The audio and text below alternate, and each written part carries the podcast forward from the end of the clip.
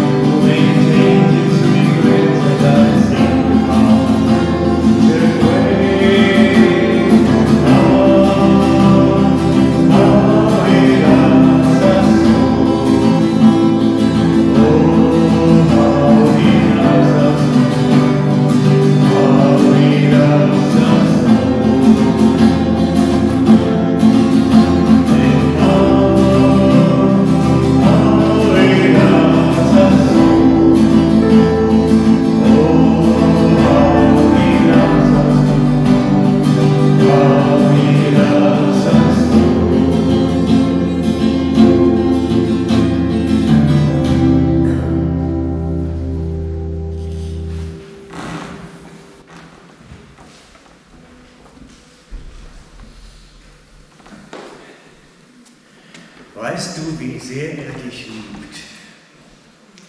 Das ist die Frage, wie groß diese Liebe wirklich ist. Es ist nämlich unglaublich eigentlich. Der große Gott, der Schöpfer des Himmels und der Erde, streckt dir seine Hand entgegen und will deine, seine Liebe zeigen. Obwohl wir uns das eigentlich nicht verdient haben, mit nichts. Wir sind nicht gut genug, keiner von uns, nicht mal annähernd. Keiner von uns ist so toll, aber Gott ist der Vater. Er liebt uns wie ein Vater seine Kinder. Und ihr wisst das ja selber, wie das ist, wenn die Kinder einen plötzlich mit Spinat, ne? dann sieht man ganz grün beim Essen plötzlich aus und freut sich, oh, der Kleine, er hat Spaß. Ja, Gott ist der liebende Vater. Wie die kleinen Kinder sind wir für ihn. Und diese Liebe ist wirklich unabhängig davon, was wir so alle verbocken im Leben. Das ist das, was er uns zeigt. Das ist die Geschichte vom verlorenen Sohn. Das sind so viele Geschichten in der Bibel. Die Geschichte von Verlorenen überhaupt. Das ist die Geschichte Gottes für die Menschen. Ich habe dich lieb. Und diese Verbindung ist durch Jesus wieder möglich geworden. Deswegen feiern wir Jesus. Weil Jesus diese Brücke hergestellt hat zwischen der Liebe des Vaters und uns. Deswegen dürfen wir seine Liebe genießen. Deswegen streckt er uns seine Hand entgegen. Aber spüren wir das auch immer? Fühlen wir das? Ist das präsent? Das ist die Frage eher. Ich meine, spüre ich diese Liebe Gottes in mein Leben hinein eigentlich? Da will ich heute mal ein bisschen nachforschen. Kann ich das noch wahrnehmen? Ich habe das Gefühl, sie ist so theoretisch, so weit weg, so, so tausendmal gehört und nichts empfinde ich mehr dabei. So, so fühlt es sich ein bisschen an. Ich habe mir überlegt, das könnte daran liegen, dass wir alle so Verhärtungen an unserem Herzen haben. Das sind so wie Verhärtungsstellen, so wie Hornhaut an den Füßen, die man nicht wegmacht. Irgendwann wird es immer dicker. Wir haben so Hornhaut auf dem Herzen, so Verhärtung. Und ich weiß, Gott möchte das eigentlich in Ordnung bringen wieder. Er möchte, dass wir wieder ihn spüren können. Er möchte unser Leben wieder zum Spüren bringen. Und diese Verhärtungen, die kommen in unser Leben hinein und auf unser Herz hinauf, weil wir verletzt werden. Also ich mache mal, konstruiere mal ein Beispiel. Wenn ein junges Teenie Meitschi sich verliebt, so das erste Mal, das Herz brennt in so einen jungen Burschen und der macht sich über sie lustig, weil der genauso alt ist und doch überhaupt nichts anfangen kann in dem Alter. Der lacht sie aus. Das macht was mit dem Herzen. Das sind Enttäuschungen. Und solche Frustrationen oder dass man oder Eltern, die ihre Kinder nicht geliebt haben, die hinterlassen an dem Herzen Beschädigung, Verhärtung. Das ist unser Leben. Unser Leben ist ein Leben von Verletztwerden. Und je älter wir werden, umso mehr haben wir erlebt. Manche in jungen Jahren viel und manche in älteren Jahren mehr. Wir haben ein, ein Leben, wo wir immer wieder verletzt werden. Und die Frage ist, wie gehe ich damit um? Der Normalfall ist, wir verhärten. Denn wir sagen uns, ich öffne mich so einem Erlebnis nicht wieder. Ich tue alles, dass ich das nicht nochmal erleben muss. Und diese innere Entscheidung, dieses Ich tue alles, dass ich sowas nicht nochmal erfahre, sorgt dafür, dass man nicht mehr auftut für diese Gefühle. Dieses junge Mädchen, was ich euch theoretisch eben geschildert habe, wenn sie jetzt einen anderen Jungen mal irgendwann wieder gern hat, dann wird sofort diese Geschichte, die sie schon mal erlebt hat, wieder hochkommen. Und sie wird sich sagen, was muss ich denn jetzt tun, damit ich das nicht nochmal erleben kann und erleben muss. Und so wird automatisch aus einer spontanen Liebesreaktion etwas Reserviertes. Und das ist das, was unser Leben prägt. Wir machen Erfahrungen und aus diesen Erfahrungen bilden sich nach und nach Verhärtungen. Zwangsläufig.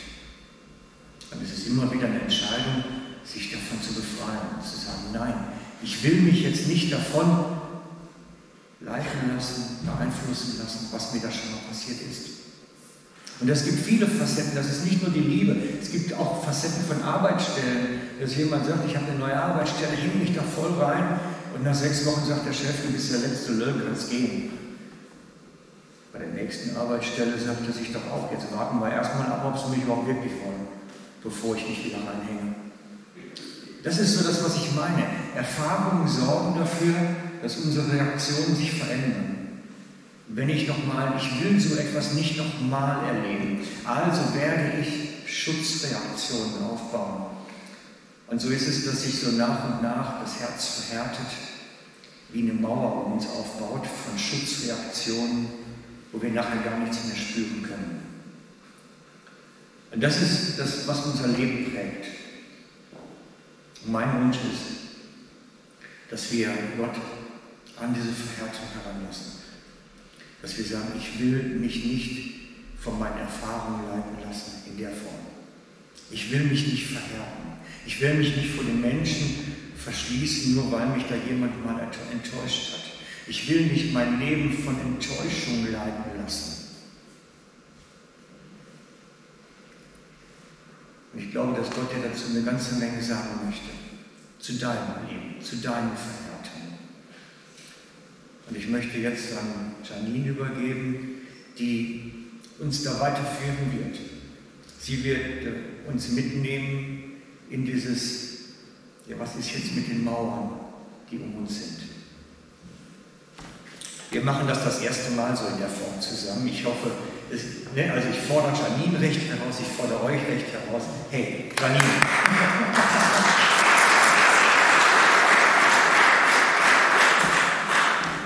Hallo zusammen.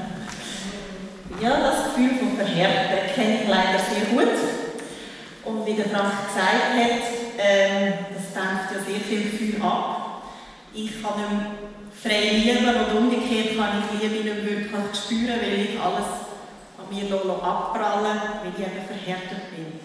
Und ich habe vor Jahren mal probiert, meine Gefühle aufzuschreiben, dem Ganzen einen Namen zu geben, weil ich erlebe, dass es sehr hilfreich ist, wenn man nicht einfach ein diffuses Gefühl hat, sondern es mal anschauen und es dann mit Gott besprechen kann. Und aus dem, was ich geschrieben habe, ist so eine Mischung zwischen Tagebuch und Gedicht. Und ich möchte euch das vorlesen. Und ich möchte euch gerne einladen, dass ihr die Augen zumacht und probiert euch das möglichst visuell vorzustellen. Ich habe eine recht bildhafte Sprache benutzt.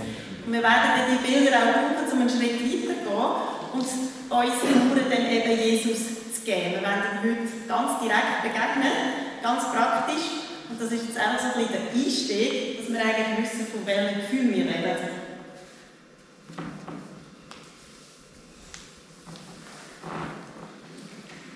Es ist kalt.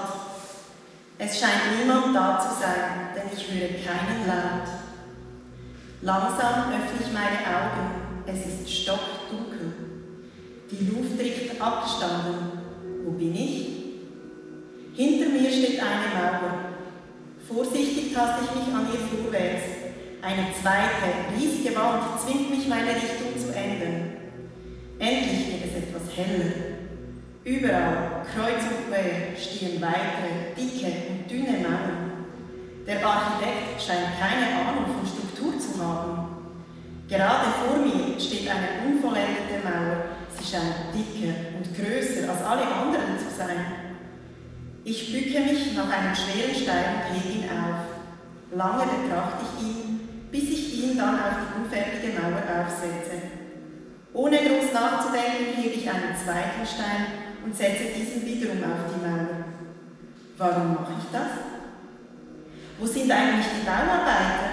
Ich drehe mich um und laufe zu der nächsten Mauer. Diesmal halte ich einen kleinen Stein zwischen meinen Fingern. Mit einer Selbstverständlichkeit füge ich ihn in das kleine Loch, das einen winzigen Sonnenstrahl durchlässt. Was tue ich da? Ich rufe, ob jemand da ist, doch ich erhalte keine Antwort. Ich drehe mich nun nach links und gehe entlang einer anderen Mauer. Plötzlich sehe ich einen losen Stein in der Wand. Das darf doch nicht wahr sein. Sofort mache ich mich daran, ihn zu befestigen.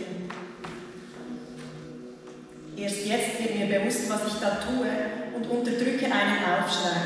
Ich kann es kaum fassen.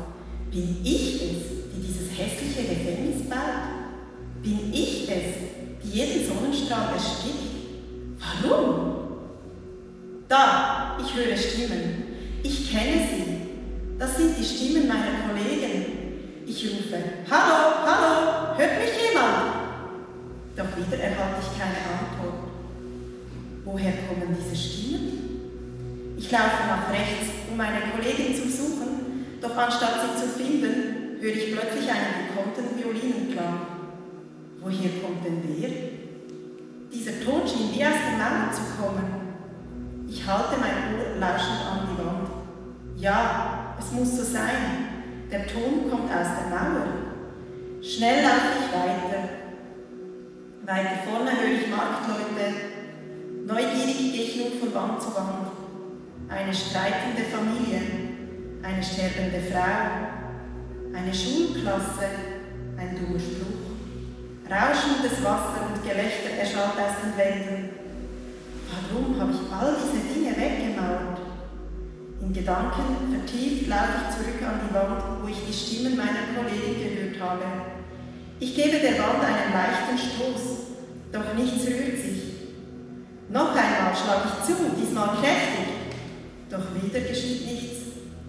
Auf den Zehenspitzen versuche ich den obersten, etwas losen Stein abzuheben. Ein schwacher Sonnenstrahl kitzelt meine Wangen. Wie tut doch frische Luft gut? Ich höre Witze, ich höre Lachen. Einen weiteren Stein reiße ich aus der Mauer und noch einen.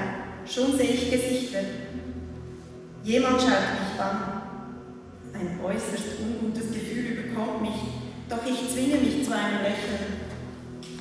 Plötzlich hören die Diskussionen auf und alle Blicke richten sich auf mich. Aus meinem unguten Gefühl wird pure Angst. Schnell schiebe ich die Steine zurück und warte, bis ich wieder lachen höre. Bedrückt laufe ich im Labyrinth meiner selbstgebauten Mauern umher. Was habe ich getan? Warum in aller Welt habe ich mich so verschanzt. Was ist geschehen, dass ich mich freiwillig ausgegrenzt habe? Gab es denn keine andere Lösung, als mich einzuschließen? Ist es Angst? Sind es Verletzungen? Schlechte Erfahrungen oder Vorurteile? Bedrückt setze ich mich hin. Ja, das muss es sein. Bestimmt sind alle Dinge, die ich verschanzt habe, Dinge, mit denen ich selber nicht zurechtkomme. Soll ich die Mauer wieder abbauen? Was geschieht, wenn sie wieder weg sind? Ich kann sie auch nicht einfach wegstoßen. Ich müsste jeden Stein einzeln wieder wegräumen. Habe ich die Kraft dazu? Was, wenn ich mit der neuen Situation nicht zurechtkomme und daran verkümmere? In Gedanken versunken bemerke ich zuerst gar nicht, wie eine Hand nach mir greift. Erschrocken schaue ich auf. Vor, steht, vor mir steht eine sehr alte Mauer, aus der einige Steine herausgebrochen worden sind. Von außen streckt jemand seine Hand durch meine Mauer. Ich kenne diese Hand. Ich kenne sie gut. Und ich weiß auch, was sie will. Sie fordert, dass ich die Mauer wegräume. Kann ich das? Und will ich das? Was, wenn jemand reinkommt? Wird dieser jemand mir helfen, Mauern abzuräumen? Oder wird er mich dazu zwingen, weitere Mauern aufzubauen? Mein Herz schlägt wie wild. Kann man mir noch helfen? Ich will wegrennen, doch meine Glieder sind steif. Ich habe keine Ahnung, wie lange ich schon so da sitze. Minuten, Stunden oder sogar Tage. Ich habe Angst. Schreckliche Angst. Ich halte es kaum aus. Wie lange wird diese Hand noch da bleiben? Wann wird sie aufgeben? Habe ich noch Zeit? Tränen rollen meine Wangen runter. Werde ich auf gleiche Weise weiterleben können, wenn ich diese Hand abgewiesen habe? Oder werde ich noch größere und noch dickere Mauern bauen? Die Hand fordert nun heftiger. Ich schließe meine Augen. Gedanken drehen sich im Kreis. Ich kann mich nicht entscheiden. Werde ich enttäuscht werden? Ist es einen Versuch wert? Werde ich überwinden? Alles in mir wehrt sich dagegen, dass ich meinen Arm hebe. Zitternd, aber doch bestimmt, lege ich meine Hand in die seine. Als ich mein Labyrinth erkannt habe, bin ich sehr ermutigt und frustriert gewesen. Und ich habe angefangen um ein Wunder. Ich habe gesagt, Jesus, bitte mach ein Wunder und lass einfach alle Mauern auf einmal zusammenbrechen. Aber die Antwort war sehr ernüchternd. Die Antwort war, Janine, wenn ich das mache, wirst du das nicht überleben. Die Mauern bauen wir ja nicht von ungefähr auf. Die Mauern bauen wir auf wegen echtem Schmerz, wegen echten Enttäuschungen, wegen echten Verletzungen und auch wirklicher Angst. Und ich musste erkennen, der effektive Weg, als wenn einfach alle Mauern zusammenbrechen, ist Jesus in die Mauern, in das Labyrinth einladen. Und er ist der, wo mir dann zeigen kann, welche Mauern schon abbruchreif sind, welche wir besser noch ein stehen Und ich habe auch erkannt, dass wenn ich den Mut habe, ihn so nah an mich herzulassen, dass ich erst dort kann erleben kann, er zu mir Ja sagt. Und wenn ich merke, dass er das macht, kommt er mir auf eine Art näher wie niemand anders. Und darum ist er heute mein bester Freund und mein Vertrautester. Weil er eben liebevoll und auch zuverlässig in diesen wirklich heiklen Sachen mit mir umgeht. Die Hand annehmen, braucht Mut. Ähm, ich habe probiert, die Hand, magst du noch die andere Hand sagen, mal zu zeichnen. Und dann schaue ich jetzt auch noch ein paar Emotionen im Hintergrund. Und ich glaube, dass Jesus uns die Hand herstreckt und uns fragt, bist du bereit? Mich ein bisschen näher herlassen, dort, wo du bis jetzt isoliert hast. Und wir werden jetzt, wie schon gesagt, eine Zeit haben, wo wir Jesus suchen wollen. Und die, die möchten, die Hand annehmen, können gerne mit mir mitmachen. Wir machen die Augen zu. Ich möchte dich einladen, dass du mal probierst, deine Selbstschütze anzuschauen. Ich weiss nicht, vielleicht sieht es bei dir aus wie ein Labyrinth sieht es bei dir aber auch ganz anders aus. Vielleicht ist es mehr wie eine trockene, einsame Wüste. Oder du fühlst dich wie auf einem Hügel oben mit einem gefährlichen Abgrund. Schau mal an, wie es bei dir innen aussieht.